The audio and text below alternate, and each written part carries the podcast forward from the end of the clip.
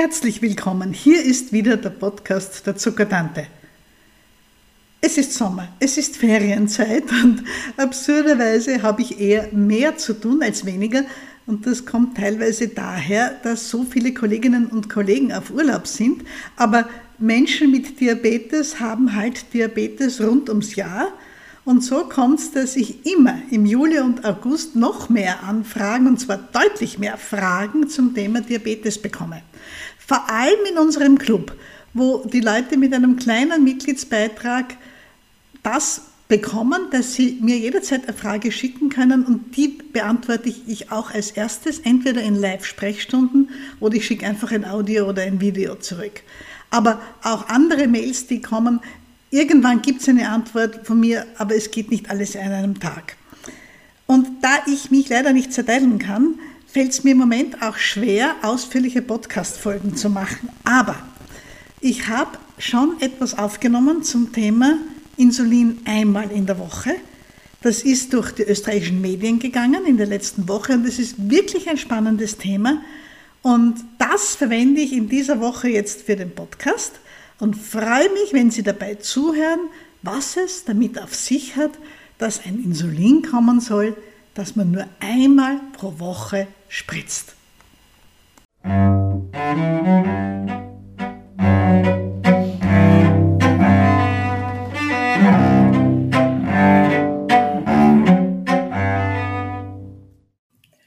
Insulin nur einmal pro Woche spritzen. Wäre das nicht ideal und viel besser als jeden Tag? Oder ist es vielleicht sogar gefährlich?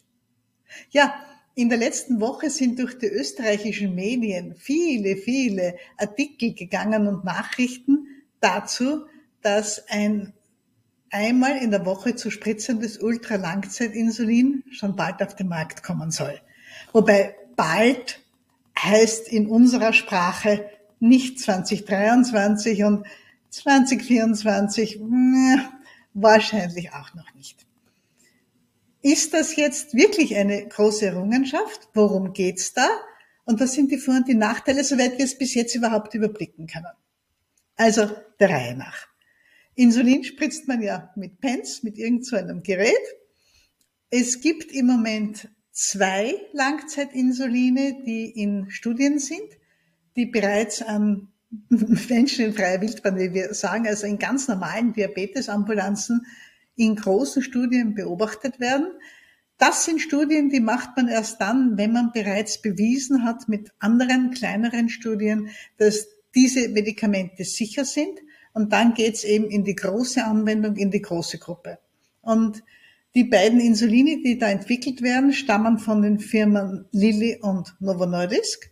Und die Firma Novo Nordisk hat diese Pressemitteilung angestoßen, die dann zu allen diesen Nachrichten geführt hat weil die Daten der Onwards 5 Studie veröffentlicht worden sind. Die Onwards 5 Studie ist eben die große Studie zu dem Langzeitinsulin der Firma Novo. Das Langzeitinsulin der Firma Novo hat eine Halbwertszeit von 200 Stunden, das von der Firma Lilly eine extrem lange Halbwertszeit von 20 Tagen. Also ich denke mir, die sind gar nicht ganz vergleichbar, die sind tatsächlich verschieden wir werden sehen, ob es dann auch verschiedene Einsatzmöglichkeiten gibt, aber beide sollen einmal in der Woche gespritzt werden. Die Firma Novo ist mit der Pressemitteilung rausgegangen und das wurde auch überall zitiert, deshalb erkläre ich Ihnen kurz, worum es da geht. In dieser Studie haben über 1000 Menschen, 1090 glaube ich ungefähr Menschen mit Typ 2 Diabetes, die nicht ideal eingestellt waren mit ihren diversen Tablettenkombinationen, die also am Sprung in die Insulintherapie waren, die die Therapiemöglichkeiten davor schon durch hatten sozusagen, wurden ein Jahr lang behandelt, 52 Wochen. Ein Jahr lang, das ist schon ziemlich lang. Da kann man schon wirklich valide, gültige Erkenntnisse gewinnen. Und einerseits hat eben eine Gruppe der Patienten das neue Insulin einmal in der Woche gespritzt und die anderen haben ein herkömmliches Langzeitinsulin einmal täglich gespritzt, so wie wir es halt im Alltag in unseren Ordinationen jeden Tag beginnen und machen und empfehlen. Was ist dabei rausgekommen? Nun, das H1C hat sich in beiden Gruppen erwartungsgemäß schön verbessert. in der Gruppe mit dem Insulin, das einmal in der Woche gespritzt wird, um 1,6 Prozent, in der Gruppe, die das herkömmliche einmal tägliche Insulin gespritzt hat, um 1,3 Prozent. Jetzt ist der Unterschied 1,3, 1,6 H1C-Senkung nicht so weltbewegend, aber das war nicht der Punkt dieser Studie. Der Punkt dieser Studie war zu zeigen, dass es mindestens genauso gut wirkt wie das einmal tägliche. Und der zweite ganz wichtige Punkt in dieser Studie und auch die Fragestellung war, wie schaut's in so einer großen Patientengruppe aus, in einer ambulanten Patientengruppe aus mit Unterzuckerungen, mit Hypos?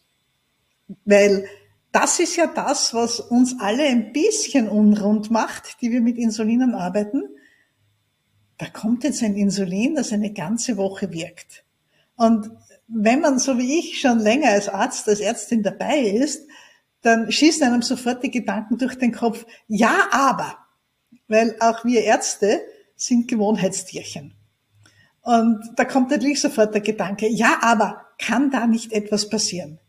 Was ist, wenn ein Mensch eine heftige Magen-Darm-Grippe kriegt? Was ist, wenn ein Mensch aus irgendeinem Grund eine drastische Veränderung im Insulinbedarf hat und so weiter und so weiter? Ehrlicherweise muss man sagen, dass sehr ähnlich auch die Gedanken waren, bevor das erste wirkliche Langzeitinsulin gekommen ist, das länger als einen Tag wirkt, das 48 Stunden und mehr wirkt, das Tresiba von der Firma Novo und im Moment wissen wir, dass es das stabilste Langzeitinsulin am Markt ist und wir können uns ohne Tresiba-Einstellungen ja kaum mehr vorstellen. Wobei es auch gute Langzeitinsuline von den anderen Firmen gibt, vor allem das verbesserte Lantus, das, das Tusheo, das ist auch etwas, was wirklich, wirklich gut brauchbar dafür ist. Aber ich sage es nur, auch wir Ärzte haben so aus dem Bauch heraus immer wieder Bedenken und dasselbe haben natürlich auch die Menschen mit Diabetes. Wenn man jetzt einen Schritt zurückgeht und sich die Publikationen durchschaut und wenn ich mir so überlege, was ich auf Kongressen schon über diese beiden Insuline gehört habe, was ich gelesen habe, dann gibt es ja noch viele, viele andere Arbeiten dazu, dann muss man schon sagen, man muss sich einmal überlegen, für wen würde sowas passen? Am Anfang sicher nicht, nicht als Basisinsulin für ein Typ 1. Vielleicht kommt das auch einmal. Aber zumindest ich in meiner bescheidenen Erfahrung und mit meinem Schwerpunkt auf Typ 2 könnte es mir sehr gut vorstellen, für diese Menschen mit Typ 2 Diabetes, wo die Zuckerkurve einfach als Ganzes ein bisschen zu hoch liegt. Das sind oft Menschen, die lange Jahre einen eher sanften Diabetesverlauf gehabt haben und die dann bemerken, der Nüchternzucker steigt an und in der Folge dann später auch die Werte unterm Tag. Es ist ja oft so, dass zuerst der Nüchternzucker ansteigt, dann aber nach dem Frühstück die Bauchspeicheldrüse brav Insulin produziert und die Zuckerwerte über den Tag noch sehr gut sind. Und im weiteren Verlauf der Krankheit kommt man dann mit einem zu hohen Zucker aus der Nacht 150, 160, 180, bleibt auf dem Niveau und nach dem, nach Mahlzeiten, nach Mittagessen, nach Abendessen geht der Zucker rauf und halt irgendwie wieder runter. Aber er geht nicht mehr runter auf die Werte, die die Menschen von früher gewöhnt sind, auf 100, auf 90, sondern er pendelt sich so ein bei einem Wert, der, wo man das Gefühl hat, da will der Zucker immer wieder hin. 140, 150. In Protokollen vom Libre sieht man das oft sehr schön. So eine Kurve, die von der Form her uns ganz gut gefallen würde eine flache Kurve, Zuckerkurve, also ein gleichmäßiger Zuckerverlauf, nicht allzu hohe Ausschläge nach normalen Mahlzeiten, aber die ganze Kurve liegt einfach zu hoch. Das heißt, dass dieser Körper, der Körper von diesem Menschen, von dem diese Kurve kommt, dass dieser Körper einfach Schwierigkeiten hat, diesen Dauerbedarf an Insulin aufrechtzuerhalten, beziehungsweise das einfach nicht mehr kann. Und in meinem Slang heißt es dann, lass uns doch ein bisschen Insulin drunter legen. Als Stütze, als Unterstützung für die Bauchspeicheldrüse. Da nehme ich dann auch gern ein Langzeitinsulin, jetzt schon, sehr oft auch das Zuscheo oder man möglich das Tresiba. Einfach in der Idee, dass wenn man da rund um die Uhr auch nur eine kleine Menge Insulin gibt, oft nur ein Zehntel, zwei Zehntel des Gesamttagesbedarfs, dass das dann reicht, dass diese ganze an sich recht hübsch anzusehende Kurve als Ganzes absinkt und damit natürlich die Zuckerbelastung im Blut entsprechend weniger wird und das HbA1c wieder schöner. Für solche Situationen, und die sind ja nicht so selten, kann ich mir das sehr, sehr gut vorstellen. Die große Hoffnung von uns allen ist natürlich, die wir damit verbinden, das, was unsere Augen glitzern lässt, ist die Hoffnung, dass doch etwas, das man nur einmal in der Woche spritzen muss, von unseren lieben Patientinnen und Patienten als weniger belastend empfunden wird als etwas, was man täglich spritzen muss. Dass dieses einmal Spritzen in der Woche vielleicht doch ein wenig weniger Sorgen und Ängste vorher macht, als das, jetzt muss ich jeden Abend Insulin spritzen. Denn ich meine, Ärzte sind ja auch nicht doof.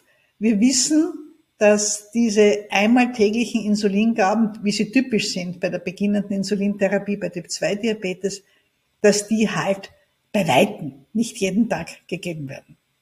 Dass es bei ganz, ganz vielen Typ-2-Patienten vorkommt, dass das Insulin einmal vergessen wird, dass man den Pen zu Hause liegen gelassen hat und man hat irgendeinen Ausflug gemacht mit einer Übernachtung, dass man so halb bewusst vielleicht auch halt einmal Pause vom Diabetes haben will, Urlaub, und dann so vergisst hm? und einfach sich nicht drum scheren will und nicht den Pen in die Hand greifen will, einfach akut einen Anfall von Widerwillen hat. Gegen den Pen, gegen das Insulin, gegen den Diabetes und vielleicht noch gegen ein paar Dinge in ihrem Leben. Das passiert. Und natürlich ist es nicht ideal, aber wir wissen, dass es passiert. Und eine ausgelassene Dosis macht meistens noch gar nicht so viel. Natürlich, wenn es häufiger wird, dann wird es sich im H1C zeigen und in schwankenden Zuckerwerten. Wenn das wirklich so ist, dass Menschen sich viel, viel leichter an der Spritzen halten können, wenn sie diesen einen Tag in der Woche haben, an dem sie ihr Insulin spritzen, dann ist natürlich gut und verständlich, dass damit die HB1C-Werte ein bisschen tiefer werden. Außerdem fällt einem dazu natürlich zwanglos ein, dass wir ja auch die anderen Medikamente haben, diese Darmhormone, die wir auch nur einmal, im, einmal in der Woche spritzen lassen müssen. Das Trulicity, das Ozempic und bald jetzt auch das Munjaro und da kommen noch weitere. Und da bietet sich's natürlich an, sozusagen einen Tag zu haben, wo man sich um seinen Diabetes kümmert, wo man das Insulin spritzt und vielleicht auch das andere Medikament. Das ist etwas, was vielleicht einen ganz anderen Lebensrhythmus mit Diabetes mit sich bringt und es doch ein Gefühl der Erleichterung bringt. Was ist jetzt mit den Besorgnissen wegen Unterzuckerungen? Naja, man wird gerade diese Insuline wirklich vorsichtig einschleichen, eben nur so als allgemeine Hilfe beim Insulinmangel des Typ-2-Diabetikers geben und die Geschichte mit, was passiert, wenn sich der Insulinbedarf drastisch ändert, wenn man da jetzt drüber nachdenkt, in welchen Situationen passiert das? Es gibt mehr Situationen, wo man plötzlich mehr Insulin braucht. Fieberhafte Erkrankungen zum Beispiel. Die eine Situation, wo der Insulinbedarf absinken kann, ist eine relativ flotte Gewichtsabnahme, aber man nimmt natürlich nicht zehn Prozent des Körpergewichts und mehr in einer Woche ab. Aber wenn Menschen auf einer rasanten Gewichtsabnahmekurve sind, auf einem Trip sind, dann wird man eben etwas besser Kontakt halten müssen und sicherlich werden Patienten, Diabetiker und Diabetikerinnen auch wissen, wie sie mit dem Insulin reagieren sollen, wie sie selber die Dosis anpassen können. Und das Zweite, woran man noch denken könnte, sind Dinge wie Wanderurlaub in den Dolomiten 14 Tage lang.